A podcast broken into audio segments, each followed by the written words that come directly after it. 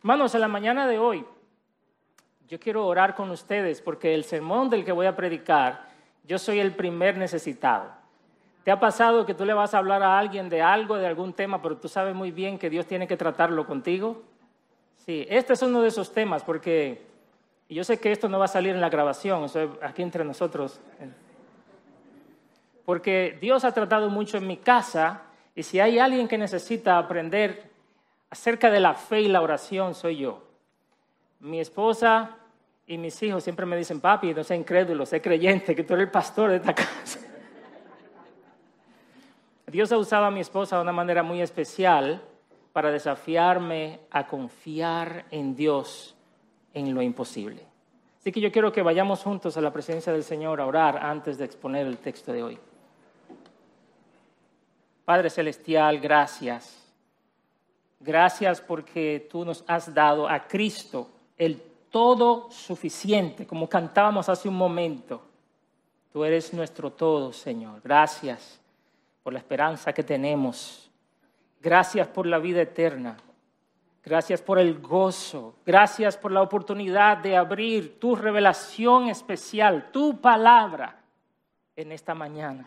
Ser ministrados por tu Espíritu Santo a través de ella. Yo te ruego, te ruego que a pesar de la debilidad del predicador, tú puedas hablar a tu iglesia y a mí en esta mañana, porque te lo pedimos en Cristo Jesús. Amén. Amados hermanos, pueden abrir su Biblia en el libro de Marcos, en el capítulo 5. Vamos a estar estudiando del pasaje del versículo 21 en adelante. Desde pequeño a mí me han gustado los superhéroes. ¿Quién se une a mí? ¿Quién le gustan los superhéroes? la mayoría son hombres, fíjense qué cosa. Tengo que confesar algo aquí ante ustedes, ante ustedes. Sí, sí, yo era de los niños que se ponía la toalla aquí en el cuello y que pensaba que podía volar porque tenía la toalla, o sea, como una capa de volar, ¿verdad? ¿Por qué a muchos de nosotros nos gustan tanto los superhéroes o las historias donde hay un héroe que defiende y que salva al mundo. Porque presentan a alguien que tiene poderes más allá de lo natural o de lo normal y que es capaz de salvarnos en una situación insalvable. Yo he visto todas las películas de Marvel de los superhéroes, lo confieso aquí delante de todos ustedes. Me encanta ver cuando está pasando algo imposible, imposible, imposible, y vienen esos tipos y salvan el día. Y por más, hermanos, por más que los seres humanos hemos avanzado con la ciencia y la tecnología, hay una gran cantidad de situaciones que nos hacen sentirnos impotentes, que nos hacen sentirnos incapaces todavía. Una enfermedad incurable, una relación matrimonial rota, un hijo descarriado, tú no puedes cambiarle la mente, una crisis económica que tú no puedes enfrentar, ver a un ser amado deteriorarse sin poder hacer nada, como recientemente Nayeli vio a su mamá deteriorarse sin poder hacer nada. Estas situaciones y otras muchas situaciones parece que para nosotros son causas perdidas y quisiéramos que aparezca un Iron Man, una cosa así, que pudiera ayudarnos a resolver esa situación o que pudiera revertir la situación y cambiarla. El pasaje que vamos a considerar en el día de hoy en nuestra serie del Evangelio de Marcos nos presenta a dos personas que estaban enfrentando situaciones que para ellos eran imposibles de resolver. Son dos eventos que están entrelazados el uno con el otro.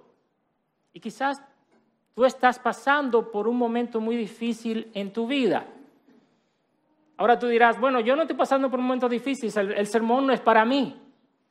Espérate un rato, porque si tú no estás pasando por una situación difícil, te digo que en un futuro cercano probablemente lo vas a pasar. ¿Cómo debes responder? ¿Qué papel juega tu fe? ¿Qué puedes esperar de parte de Dios? De eso se trata nuestro sermón de hoy que yo he titulado No temas, solo cree en Jesús. Los últimos dos eventos milagrosos que nosotros hemos visto en nuestro estudio de Marcos, los últimos dos que vimos con el pastor Eduardo y los dos que vamos a ver hoy demuestran que Jesús tiene poder y autoridad, primero, sobre los eventos de la naturaleza, y lo vimos en, en el mar. Segundo, sobre legiones de demonios. Tercero, sobre enfermedades incurables. Y cuarto, sobre la misma muerte. Cristo tiene poder y autoridad sobre todas estas cosas. Ahora, mira la relación que hay entre el poder y la autoridad de Jesús y la fe. Mira esta relación tan interesante. En el primer evento, en la tempestad, Jesús hizo el milagro a pesar de la falta de fe de sus discípulos. En el segundo evento, el endemoniado Gadareno, Jesús no requirió de la fe del endemoniado. Pero en los dos eventos de hoy, en el tercero, en la enfermedad de esta mujer, que vamos a leer hoy del flujo de sangre, y de la hija de Jairo, la fe jugará un rol vital. Así que mantengan eso en mente mientras estudiamos. Así que comencemos con nuestro primer punto, la fe de un hombre desesperado. Mira el versículo 21. Cuando Jesús pasó otra vez en la barca al otro lado, se reunió con una gran se reunió una gran multitud alrededor de él. Así que él se quedó junto al mar. Y vino uno de los oficiales de la sinagoga llamado Jairo. Y al ver a Jesús se postró a sus pies y le rogaba con insistencia, atención, le rogaba con insistencia, mi hijita está al borde de la muerte, te ruego que vengas y pongas las manos sobre ella para que sane y viva. Jesús fue con él y una gran multitud lo seguía y oprimía. Jesús estaba retornando de la tierra de los Gadarenos, un, territorio gentil donde había sido echado después de que reprendió el demonio del endemoniado. Pero de este lado del mar lo esperaba una gran multitud y dice Lucas que estaban gozosos de verlo. Ahora, ¿piensa usted que la multitud estaba deseosa de escuchar el mensaje de Cristo? La multitud estaba deseosa de ver lo que él podía hacer. Pero entre ellos le esperaba uno, un oficial de la sinagoga de Capernaum llamado Jairo. Ustedes saben que Capernaum era el centro de operaciones principal de Jesús. Él como encargado o como oficial de la sinagoga disfrutaba del aprecio, no solamente de la gente, sino también de toda la comunidad religiosa. Parte de las responsabilidades de Jairo tenían que ver con la administración del edificio de la sinagoga y de todas las operaciones de la sinagoga. ¿Sabía usted que la sinagoga hacía labor educativa? Durante la semana estudiaban los niños allí como si fuera una escuela.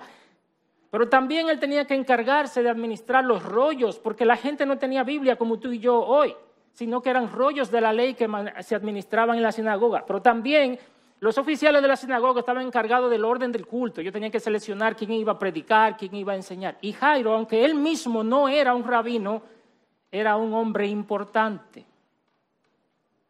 No podemos decir quizá que fuera rico, pero sí sabemos que no era pobre. Por el funeral que al final ellos hicieron y el tipo de funeral que celebraron. Jairo estaba casado y tenía una hija y parecía tener la vida envidiable que mucha gente quiere tener. Respeto, reconocimiento, posición, suficiente dinero, por lo menos suficiente dinero para vivir, y una hija y una esposa. ¿Quién quiere más de ahí? El sueño americano. Pero la adversidad tocó la puerta de su casa. Su hijita de apenas 12 años estaba a punto de morir y seguro que él y su esposa habían hecho todo lo que podían hacer buscando médicos que le ayudaran, pero nada funcionó. Me gusta mucho cómo lo presenta la serie The Chosen y aquí quiero hacer un poco de anuncio, una publicidad. Pero esta, esta serie de, de Dallas Jenkins me gusta mucho cómo presenta este particular evento. Mientras Jairo desempeñaba su rol, su niña comienza a enfermar y va empeorando. Ellos buscan los médicos y los días pasan y nada funciona. Hasta que los médicos le dicen, no tenemos nada que hacer, tu hija va a morir. Todo el que vivía en Capernaum conocía a Jesús de Nazaret. Porque como hemos visto desde el capítulo 1, allí sucedieron la mayoría de los milagros de Jesús. Jairo, como un oficial de la sinagoga, realmente conocía acerca de Jesús, aunque quizás no se había encontrado cara a cara con él. Ahora, para un hombre como Jairo, de esa posición, era difícil acercarse a Jesús. Piensa, ¿cuál era la posición oficial de los religiosos de la época respecto a Jesús? Que él hacía los milagros por el poder de Satanás, por el poder de Belcebú. Esa era la postura oficial. ¿Cómo podía Jairo entonces ir en contra de la posición de los religiosos, de los sacerdotes y de los escribas? Ahora, claramente Jairo no pensaba igual que ellos acerca de Jesús. Jairo había visto el, ministerio de Jesús y había entendido, este hombre no puede venir de Satanás, este hombre tiene que venir de Dios, que fue la misma conclusión a la que llegó Nicodemo. ¿Se acuerda de Nicodemo? Él dijo, maestro, sabemos que ha venido de Dios. ¿Por qué? Porque nadie puede hacer las cosas que tú haces si no está Dios con él. La misma conclusión, por la gracia de Dios había llegado este hombre.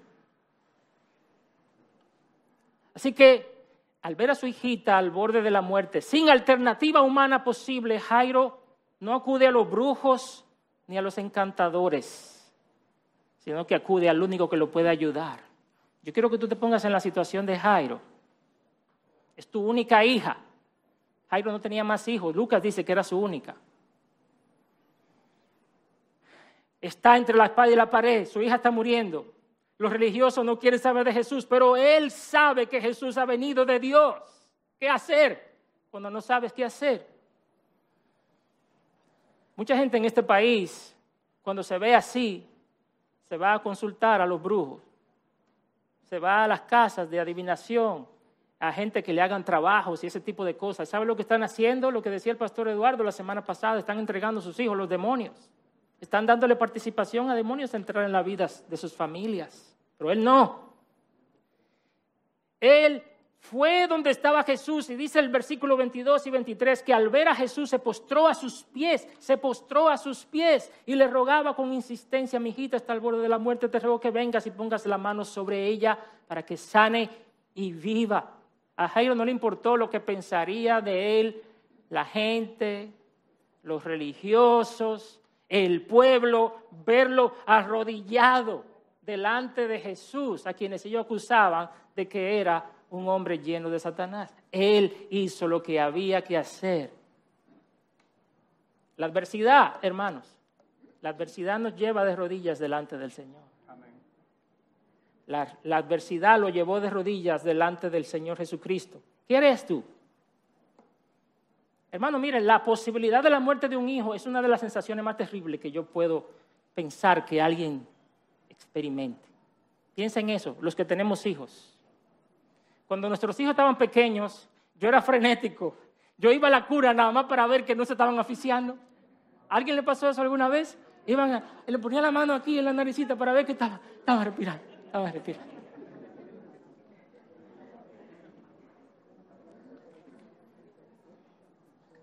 Miren, una, en una ocasión, cuando nuestro hijo Wesley tenía cuatro años de edad, Daniel estaba pequeñito, Diana no había nacido. Nosotros vivíamos en la casa y para ir al segundo piso la, la escalera no tenía barandilla. Y mi hijo Wesley, que era muy, muy travieso, estaba en el último escalón y cayó del último escalón abajo en el techo de la cisterna cayó en seco y cayó privado, no podía respirar. Yo fui corriendo donde el niño y cuando lo levanto, él está con la cara morada y está así. No puede respirar, no respira. Yo sacudo a mi muchacho y no puede respirar.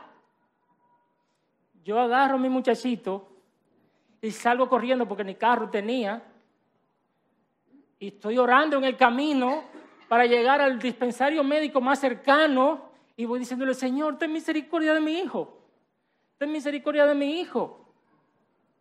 Y mientras iba eh, con ese clamor, yo creo que yo nunca he orado con tanta sinceridad en mi vida, y tanta profundidad y tanta dependencia. En ese momento yo voy corriendo con mi muchacho y oigo que él hace un suspiro. Después de un rato, esos fueron los minutos más largos de mi vida. Él hace... Y yo lo veo y comienza a respirar. Ustedes no se pueden imaginar lo que yo estoy sintiendo, ¿verdad? En ese momento el Señor escuchó mi oración. Quizás, hay alguien así aquí, tu vida está marchando bien, porque nosotros estábamos felices con nuestro muchachito de cuatro años, tremendo y todo. Todo va marchando bien y de repente todo se viene abajo. Quizás es el matrimonio que se está despedazando, o un ser amado ha caído en una enfermedad terrible. Quizás has perdido la estabilidad financiera que disfrutabas, o te has quedado solo en el mundo, te has quedado sola, viudo o viuda, y no sabes qué hacer. ¿Qué hacer cuando no sabes qué hacer? Cuando no tienes a dónde ir. ¿Qué haces tú? ¿Vienes a Cristo de rodillas con insistencia y desesperación o tratas de resolver por ti mismo? Jairo puso su fe en Cristo. Él sabía que si el Señor ponía las manos sobre su hija, ella sanaría. Y el Señor Jesús, con ese corazón compasivo que él tiene, le dijo, sí, vamos, vamos. Ahora, todavía había varios obstáculos que salvar. La multitud oprimía a Jesús y no lo dejaba caminar. Yo creo que tú veas esa imagen en tu mente. Hay miles de personas alrededor de Jesús y no lo dejan avanzar. Y Jairo está tratando de hacerle espacio a Jesús para ver si llega donde su hija. El tiempo se acababa, su hija se estaba muriendo y de repente pasa algo inesperado. Y esto nos lleva al segundo punto, la fe de una mujer atribulada. Versículo 25. Lee conmigo. Había una mujer que padecía de flujo de sangre por 12 años. Había sufrido mucho a manos de muchos médicos y había gastado todo lo que tenía sin provecho alguno, sino que al contrario había empeorado. Cuando ella oyó hablar de Jesús, se llegó a él por detrás entre la multitud y tocó su manto, porque decía, si tan solo toco sus ropas, sanaré. Al instante, la fuente de su sangre se secó y sintió en su cuerpo que estaba curada de su aflicción. La situación de nuestro segundo personaje hoy tiene similitudes y diferencias con la situación de Jairo. Similitudes y diferencias. Vamos a ver algunas diferencias.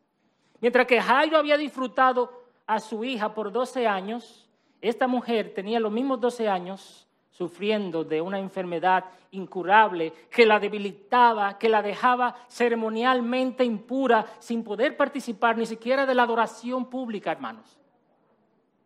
Las regulaciones de la ley de Moisés decían que una mujer menstruosa o una mujer que tuviera flujo de sangre era impura mientras, mientras se mantuviera la situación. ¿Qué significa, ¿Qué significa que era impura? Que no podía participar de nada que tuviera que ver con el culto a Dios. Y no solamente eso, lo que, lo que sea que ella tocara quedaba impuro. Y cualquier persona que la tocara a ella o ella la tocara quedaba impura también. Y tampoco podía participar de nada en la comunidad. Las regulaciones eran terribles con mujeres así. Pero Jairo era respetado. Jairo era aceptado en su comunidad, entre su esposa, su hijo. Y no solamente eso, sino que podía participar libremente del culto a Dios. Ella, por los últimos 12 años, apartada de las personas, excluida de la, de la vida pública, mal juzgada por aquellos que pensaban que lo que ella estaba sufriendo era una maldición que Dios le había dado por su pecado. La gente pensaba así, ah, eso está maldita por el pecado. Y encima de eso estaba en olla, como decimos los dominicanos. Estaba en bancarrota porque todo lo había gastado. Yo sé que si usted ha tenido un familiar por más de un mes en cuidado intensivo o interno en una clínica privada de este país, usted sabe lo que es estar en bancarrota. Es posible que haya alguien aquí que se identifique con esa mujer. Y como hemos dicho, si no es hoy, será mañana. Puede que sea una enfermedad la que te esté azotando o una relación dolorosa y disfuncional que has tenido que soportar por largo tiempo y que sientes que esa relación está consumiendo tu vida. Jairo y esta mujer, dos personas con vidas distintas, pero similares en un aspecto. Ambos están sufriendo y no tienen alternativa. Ambos están padeciendo y no pueden hacer nada. Cuando la aflicción toca tu puerta, no pregunta si tú eres rico o pobre, si tú eres joven o viejo, si tú eres de buena familia o sin apellido. No te preguntan si tú, si tú estás en la alta jerarquía o no. Como dice el pastor Sugel Michelin, la adversidad es una de las realidades más democráticas que experimentamos los seres humanos. Ahora, aquí está la pregunta del siglo. ¿Por qué? ¿Por qué? ¿Por qué hace Dios eso? ¿No, es mejor que la pasemos bien todos? ¿No sería excelente que todos tengamos una vida a pedir de boca? ¿Y por qué hay que pasar tanto trabajo? ¿Por qué orquesta Dios situaciones de aflicción como esta? Porque Él quiere llamar nuestra atención. Dios quiere llamar tu atención. Cuando las cosas van bien, fácilmente nos olvidamos de Dios. Pero cuando las cosas te salen de control, cuando tú no puedes hacer nada, tú te acuerdas que hay alguien arriba, alguien que gobierna. Dios a través de las tribulaciones y dificultades te está llamando y me está llamando para que vengamos a Él. Porque estas situaciones tienen el potencial de traernos de rodillas a los pies de Cristo. Yo no creo que yo he orado más que cuando he pasado tribulación. Cuando mi esposa se enfermó de cáncer, yo no creo que yo he orado tanto como en ese tiempo. O cuando mis hijos se han visto en situaciones difíciles que no tengo cómo resolver. Yo recuerdo una ocasión donde mi hijo Wesley quiso ir a estudiar a Estados Unidos y nosotros no teníamos la idea de lo que eso significaba. Nos metimos en ese lío para apoyar a nuestro hijo. Y hermanos, cuando estamos metidos en el lío, él mismo no sabía lo que iba. Y en el primer, en, el primer semestre de la universidad, casi que no puede entrar al semestre porque había un dineral que había que pagar. Y nosotros no llegábamos ahí. Y eso fuera hora y hora y hora. ¿Usted sabe cuándo Dios resolvió? En el último segundo. El día antes de que se cerrara la inscripción. Ahí aparecieron, mandaron un email, no sé. ¿Por qué Dios hace las cosas así? El pastor Eduardo Saladín, predicando sobre este pasaje, él, él, mencionaba el hecho de que Dios rara vez llega temprano, pero nunca llega tarde. Pero Dios rara vez llega temprano. Dios llega a su tiempo. Pero qué cosa, hermano, porque yo estoy deseoso de que Dios resuelva ahora, ya. Yo no quiero esperar el último día, pero Dios, tranquilo. ¿Por qué será? Me gusta mucho cómo lo explica Paul Tripp, hablando de este pasaje. Él dice, Dios te llevará a donde no te has propuesto ir para producir en ti lo que tú no podrás lograr por ti mismo. ¿Oíste eso? Dios te llevará a donde no te has propuesto ir para producir en ti lo que no podrás lograr por ti mismo. Dice Tripp, la Biblia llama a eso gracia. No es la gracia del alivio o la gracia de la liberación, es la gracia de la transformación personal, la gracia del refinamiento personal, es una gracia incómoda. Dice Tripp. ¿Cómo reaccionas? Cuando las situaciones son imposibles de resolver. Quieres huir y dejarlo todo. Yo voy a soltar esto ya, yo voy a soltar este matrimonio, yo voy a soltar este trabajo, yo voy a soltar esto, yo no aguanto. ¿Es así como reaccionas o vienes a Cristo en oración desesperada y constante? ¿Dudas de Dios y de su amor por ti? ¿O puedes ver la gracia incómoda de Dios atrayéndote a través de la aflicción? En el caso de esta mujer de nuestra historia, la aflicción la acercó a Cristo. De alguna manera ella había oído el poder increíble de Jesús, pero para llegar hasta Él, ella tenía que vencer varios obstáculos. Eh, ¿Cómo una mujer como ella, impura, se va a acercar a un rabino como Jesús? ¿Cómo? ¿Cómo va a vencer la multitud y llegar hasta Él? Ella no puede ni siquiera acercársele muy cerca a la gente porque todo el que ella toque queda como inmundo. De algo ella estaba segura. Jesús era su única esperanza. Y hermano, y eso es lo que tú tienes que pensar en la oración. Si Jesús no es tu única esperanza, tus oraciones no son efectivas. Si Jesús no es tu única esperanza, tú no vas a orar desesperadamente porque tú tienes un plan B. Y si Dios no me contesta, tengo un plan B o tengo un plan C. Esas oraciones no son efectivas. Las oraciones efectivas son aquellas que uno hace cuando uno sabe que nada más Jesús es su alternativa. Él es tu superhéroe. Así que se le ocurrió camuflarse entre la multitud. Ella, dijo, yo voy a, violar la ley de Moisés aquí. Yo voy a violar la ley de Moisés. Yo voy a buscar a Jesús porque yo nada más sé que Él me puede rescatar. Así que voy a pegar de todo el mundo. ¿Qué importa? Como cuando la gente se mete la guagua y dice, yo voy para adentro. Yo sé que mucha gente no sabe lo que significa eso porque ustedes no se montaron en guagua pública. Pero el que se ha montado en huevo pública sabe lo que es decir, yo voy para adentro, yo no sé. Y después la multitud te termina de entrar. Así que ella decide meterse en la multitud. Ella decía, si solo tocara la ropa, seré sana.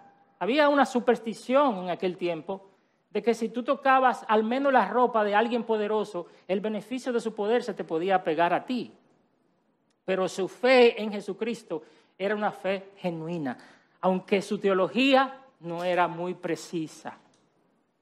Él era poderoso para sanarla y ella lo sabía. Y eso, yo creo que la fe de ella era aún más grande que la de Jairo, porque ella decía, yo no tengo que ni que tocarlo a él, ni él tiene que tocarme a mí, solo con la ropa. Y así lo hizo. Lo tocó, extendió su mano, tocó el manto y al instante se detuvo el flujo de sangre y ella sintió la sanidad. Quizás su plan, ahora que era sana, era salir, ¿verdad? Sigamos, salgamos a la derecha. Escapémonos de esta. Ya yo soy sana. Déjame irme calladita para no hacer un escándalo. ¿Por qué? Porque si se daban cuenta que estaba ahí, quizás podían hacer un tumulto y decirle, ¿qué tú haces aquí, mujer menstruosa? No sé qué, tocaste al maestro. Ya ustedes saben el lío que se podía armar ahí. Quizás era su plan, pero Jesús tenía otro plan. Mira el versículo 30 del capítulo 5. Enseguida Jesús, dándose cuenta de que había salido poder de él, volviéndose entre la gente, dijo, una pregunta un poco absurda, en una multitud de gente que lo aprieta, él dice, ¿quién ha tocado mi ropa? Me encanta cómo lo pone también la serie de Chosen. Los, discípulos miran al Señor y dicen, ¿cómo así? O sea, tú no estás mirando lo que está pasando a tu alrededor. Dice el versículo 31, y sus discípulos le dijeron, ¿ves que la multitud te oprime y preguntas, ¿quién me ha tocado? Pero él miraba a su alrededor para ver a la mujer que lo había tocado. Entonces la mujer temerosa y temblando, dándose cuenta de lo que había sucedido, vino y se postró delante de él y le dijo toda la verdad. Hija, tu fe te ha sanado, le dijo Jesús. Vete en paz y queda sana de tu aflicción. ¿Por qué Jesús quiso ponerla a ella en evidencia en lugar de dejarla ir? No era más fácil dejarla ir. El Señor sabe lo que pasó, dijo, yo voy rápido. La niña, hija de Jairo, se está por morir. Déjame dejar esto así y seguimos para adelante. Pero ella no, ¿por qué Jesús no lo hizo? Yo creo que Jesús no solo quería darle una enseñanza a la multitud a través de este milagro, sino que quería restaurar a la mujer en público, reconociendo su fe, corrigiendo su teología y enviándola en paz. Así que cuando la mujer queda sana y Jesús pregunta, ¿quién me ha tocado? La respuesta de los discípulos es lógica. La multitud te aprieta. Pero tanto Jesús como la mujer sabían de qué toque era que Jesús estaba hablando. Como le llama Alistair Beck, el toque de la fe. El toque de la fe. Por eso ella se acerca. Ella sabía que Jesús está hablando de ella. Ella se acerca porque ella sabía que Jesús sabía de qué estamos hablando. Se acerca temerosa y temblando, dice, y vino y se postró delante de Jesús. En eso también están igual Jairo y ella. Él se postra y ella se postra. Es probable que ella estuviera temerosa por lo grandioso del milagro, por la majestuosidad de Jesús, o quizás estaba temblorosa y nerviosa y asustada porque creía que iba a ser ridiculizada o reprendida por tocar al maestro. Pero Jesús no la humilla, sino que por el contrario, reconoce que ha sido su fe y no el toque, ni siquiera la ropa. Su fe la que la ha hecho sana. Alistair Beck una vez más dice, al final fue el Dios bondadoso quien la sanó, pero Dios no obró en el vacío, sino que lo hizo a través de la fe de ella. En ese sentido, su fe fue la causa instrumental y Cristo fue la causa activa. Un detalle interesante de este evento es que Jesús le dice hijita, y es la única vez en el Nuevo Testamento que Jesús le dice a una mujer hijita. Agarra eso ahí en tu mente. Esta mujer se encontró con el único que podía salvarla de su situación y venciendo todo obstáculo y venciendo todo prejuicio, puso su fe en Jesús, extendió su mano y, tocó su ropa. Cristo la declaró sana, no solamente sana, limpia de su impureza y le dijo, vete en paz. Cristo la restauró completamente con Dios y con la sociedad. Cristo le devolvió la vida que su enfermedad le había arrebatado. Y eso es lo que Cristo hace contigo. Es lo que Cristo hace conmigo. Él lo quiere hacer hoy contigo. Si tú piensas que tu vida es como la de esa mujer, que las circunstancias te han llevado a ese punto donde tu vida está así, el Señor puede restaurarte hoy si tú te extiendes y tocas el manto del Señor por la fe. ¿Qué vemos aquí? La fe de una mujer frágil encontrándose con el Señor Todopoderoso. Es probable que tú no sepas mucho de la Biblia o de la doctrina, pero si tu fe es verdadera y tu fe está puesta solo en Jesús, Él es capaz de actuar en una situación imposible. Esto nos lleva a nuestro tercer y último punto el Salvador de lo imposible. Versículos 35 en adelante. Mientras Jesús sanaba a esta hija que tenía 12 años sufriendo, la hija de Jairo estaba muriendo de una enfermedad incurable.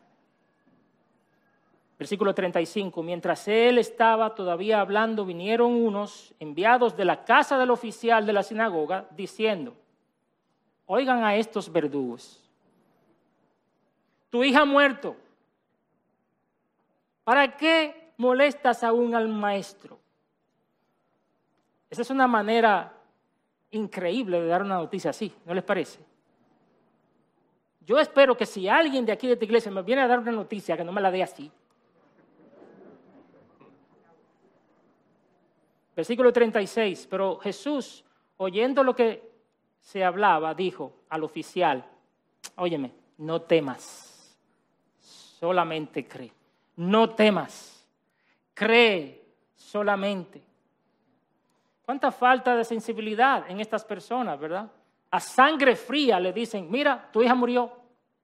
Y no solo eso, sino que de una manera cruda le dicen, ¿para qué molestar más al maestro? Y al decir, ¿para qué molestas aún al maestro? Estas personas, yo creo que tú entiendas, no están tratando de hacerle la vida más cómoda a Jesús, de que para que Jesús no se incomode, no. Ellos le están diciendo a Jairo, no vale la pena que tú traigas al maestro porque la condición de ella es irremediable y ni él puede hacer nada. Eso es lo que está pasando ahí. Jesús, no, no, no, no, él ha hecho milagritos y cosas así, pero esta, la muerte, no, no, olvídate de eso. Él no puede. Por eso Jesús le dice, Jairo, mírame para acá. Mírame, mírame aquí. No le haga caso. Cree solamente, no temas. Tú comenzaste bien. Tú viniste a mí, te postraste y oraste y pediste y has creído. Sigue creyendo. De hecho, el verbo en griego, cuando le dice cree, está en un presente continuo. Ese continúa creyendo. Qué difícil es cuando las cosas se van poniendo peor, señores. Tú oras para que las cosas mejoren y las cosas lo que hacen es que empeoran. Pero Jesús le dice, Jairo, el que está aquí, eso es implícito, ¿verdad? El que está aquí, mírame Jairo, el que está aquí es la resurrección y la vida. El que cree en mí, aunque esté muerto, vivirá. Jesús mismo iba a demostrar eso a través de su propia resurrección dentro de no pocos meses. La certeza de que Cristo resucitó de entre los muertos y que es poderoso para impartir vida a los muertos es lo que nos debe cambiar del temor a la fe. ¿Por qué tú debes abandonar el temor y creer? Porque el, tu Salvador fue el primero que venció la muerte. Fíjense que aquí están presentando la muerte como el enemigo que Jesús no puede vencer. Ah, sí, sí, él, sanó a la mujer del flujo de sangre, pero esto es una muerte. Y a veces en el proceso de orar y esperar, parece que las cosas van empeorando, pero Jesús te dice, no temas, cree solamente. Estás orando, las cosas se ponen peor, no temas, cree solamente. ¿Qué pensamiento tú piensas que pasaron por la mente de Jairo en ese momento? Cuando le dieron esa noticia. Esta mujer no pudo ser más inoportuna. Todo iba bien hasta que ella llegó. Qué mala suerte tengo yo. Mi solución venía en camino y tenía que presentarte a esta mujer. Y además Jesús, caramba Jesús, prioriza. Ella tenía 12 años unas cuantas horitas de más no le iban a hacer nada. Quizá en la mente de nosotros estamos orando por una situación difícil y cuando parece que ya Dios no nos va a responder, ¿cuál es la actitud que tomamos? Una actitud fatalista. Bueno, lloré. Eso es lo que Dios quiere. Mala suerte. Todo el mundo le pasa. Estamos aquí en la tierra y todo el mundo le pasa. En lugar de pensar, la cosa se puso más difícil. Está más interesante la cosa porque Dios es suficientemente poderoso para resolver lo más difícil, no lo menos difícil. La fe de Jairo era suficiente para creer que Jesús la podía sanar, pero la pregunta es, ¿era suficiente para creer que Jesús la podía resucitar? Marta y María, hermanas de Lázaro, le dijeron a Jesús cuando Jesús llegó, ay Señor, ay caramba, si hubiera venido un ching antes, mi hermano no hubiera muerto. ¿Qué le están diciendo a Jesús? Nosotros creemos que tú tienes poder para sanar, pero no creemos que tú tienes poder para dar vida. Y Jesús le dice, yo soy la resurrección y la vida. A veces nosotros somos así, hermano. Ahora, si Jesús era un simple profeta o un simple maestro, pues está bien. Pero si Él es el Hijo de Dios, el Verbo encarnado, entonces para Él todas las cosas son posibles. Todas las cosas son posibles para Él. Y todo se resume en esta pregunta, que es la pregunta de Marcos. ¿Quién es Jesús? ¿Quién es Jesús para ti? ¿Quién tú crees que Jesús es? ¿Un maestro? ¿Un sanador que puede sanar una enfermedad pero la otra no? ¿O tú crees que Él es el Hijo de Dios, el Verbo encarnado? ¿De qué tamaño es Dios para ti? cuando tienes una situación increíblemente difícil, que te queda tamaño es Dios. O más bien, cuán firme es tu fe en que Jesús tiene poder para controlar la situación sin importar la dificultad. ¿No es cierto que a veces oramos, entre comillas, con fe, cuando las situaciones no son tan graves? Yo creo que nosotros oramos como que con un salvavidas. ¿Ustedes han visto eso? oramos con un vida, Señor, te presentamos esta enfermedad si tú quieres, pero si no, está bien. Ya de entrada, estamos orando, ya estamos diciendo que Dios no va a contestar. Oramos oraciones pequeñas, no atrevidas, pero cuando, cuando nosotros vemos las situaciones que son muy difíciles, no nos atrevemos a hacer oraciones audaces.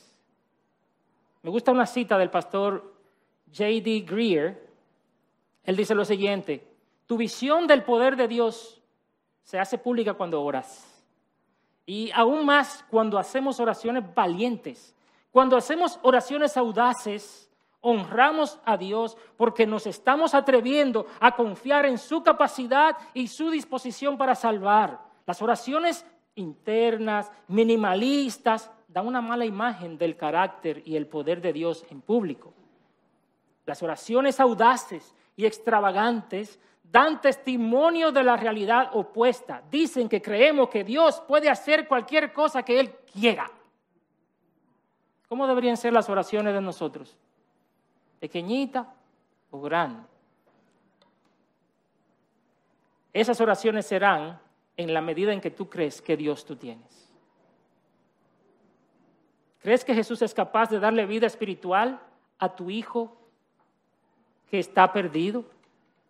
¿O a tu cónyuge? ¿O a ese familiar que ha renegado la fe? ¿Tú crees que Dios puede hacer eso? No deje de orar. Clama a Dios, pero clama con desesperación, como lo hizo Jairo. Cree que Él es el que resucita a los muertos y luego déjale los resultados a Dios. Ahí es el punto. No oramos porque no creemos que... No, porque... ¿Y si, no se salva? Porque como quiera, los escogidos, la salvación, eso no es tu problema. ¿Puede Dios darle vida a los muertos? Sí. ¿Puede Dios darle vida a un muerto espiritual? Sí. Ora. Pídeselo como se lo pidió Jairo, sin ninguna otra alternativa, con desesperación, con insistencia. Y Dios hará lo que Él quiere hacer. Los versículos 37 al 38 dicen que Jesús tomó a Pedro, Juan y Jacobo y fueron a la casa de Jairo y al llegar encontraron un alboroto, gente que lloraba y se lamentaba. Y miren el versículo 39. Cuando entró les dijo, ¿por qué hacen alboroto y lloran? La niña no ha muerto, sino que está dormida. Ups. Y dice el versículo 40 que se burlaban de él. ¿Cómo estaba la niña para las personas alrededor? Muerta. Era una causa perdida. Pero para Jesús, ¿cómo estaba la niña? Dormida. Y claro, no era que la niña no estaba muerta físicamente. Y ustedes saben que en la Biblia el sueño es un eufemismo para referirse a la muerte. Pero lo que para nosotros es imposible, para Jesús es tan fácil como ir a despertar a una persona que está durmiendo. Fulano, despiértate. Eso es lo que está diciendo el Señor aquí. Es parecido al caso, al caso de la muerte de Lázaro. ¿Se acuerdan? Juan capítulo 11, versículo 11. Lázaro ha muerto. perdón, Lázaro está durmiendo, dice Jesús. Y yo iré a despertarlo. Cuando en realidad Lázaro estaba físicamente muerto. Jesús está llamando a Jairo aquí a tener en cierta manera la fe que tuvo Abraham. Yo quiero que tú veas conmigo en Romanos capítulo 4 qué fe estaba pidiéndole Jesús a Jairo que tuviera. Versículo 17, Romanos capítulo 4, versículo 17. Pablo dice así acerca de la fe de Abraham. Como está escrito, te he hecho padre de muchas naciones delante de aquel en quien creyó, es decir, Dios. ¿Y qué dice de Dios? La siguiente frase, que da vida a los muertos y qué otra cosa? Y que llama a las cosas que no son como si fueran. ¿Cómo le estaba llamando Jesús a la hija de Jairo?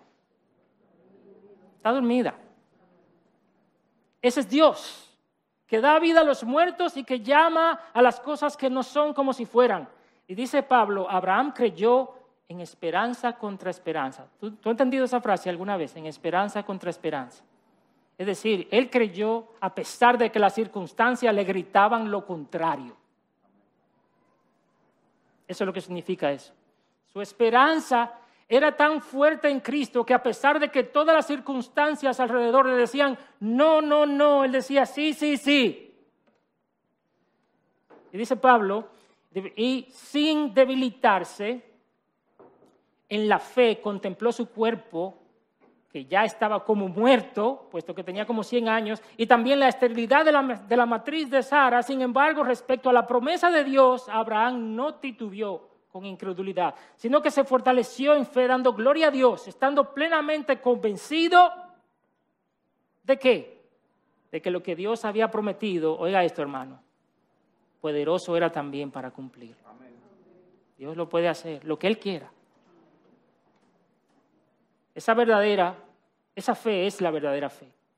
Aquella fe que cree esperanza contra esperanza Quizás la expectativa de Jairo y su esposa era que Jesús sanara a su hija solamente, pero Cristo quería darle una experiencia más profunda. No solo sanándola, pero dándole la vida. Si pones, Si tú pones total confianza en el Señor, Él te sorprenderá más allá de tus expectativas. Mira la parte final, versículo 40 al 43. Dice, y se burlaban de Él, pero echando fuera a todos, Jesús tomó consigo al padre y a la madre de la niña y a los que estaban con Él y entró donde estaba la niña. Versículo 41 es hermoso. Tomando a la niña por la mano. Ey, ey, Jesús es un cuerpo muerto. La ley prohíbe que toques cuerpos muertos. Te quedas inmundo. Pero aquí estamos hablando de quién? De la ley en persona. Estamos hablando aquí del Dios de la ley. Estamos hablando aquí de aquel que todo lo que toca lo santifica. Y estamos hablando aquí de aquel que tomó todas nuestras impurezas y las llevó a la cruz. Jesús la toca y él no se queda impuro. Y le dijo, Talita cum, que traducido significa niña, a ti te digo, levántate. Al instante la niña se levantó y comenzó a caminar, pues tenía 12 años, es decir, no era una infante, era una niña que ya caminaba, tenía 12 años. Y al momento todos se quedaron atónitos. ¿Quiénes todos? Los tres discípulos, los dos papás. Entonces les dio órdenes estrictas de que a nadie se enterara de esto y dijo que le dieran de comer. Oye, qué detalle, denle de comer, por favor. Tiene días desnutrida y sin apetito, denle de comer. Aquí está el final feliz. Con ternura y compasión le llama talita cum. La palabra cum quiere decir levántate. Y talita es, en un sentido literal, la palabra corderito. Corderito, ovejita. En otras palabras, Jesús le está diciendo como bebé, levántate, como cosa linda. Como usted le diría a su bebé, levántate. Es como cuando usted llama a un niño, usted no lo llama fulano. Bueno, mi mamá a veces hacía eso, ¿eh? Muchacho, levántense. No, pero esta es una llamada de un padre amoroso que le dice, Talita.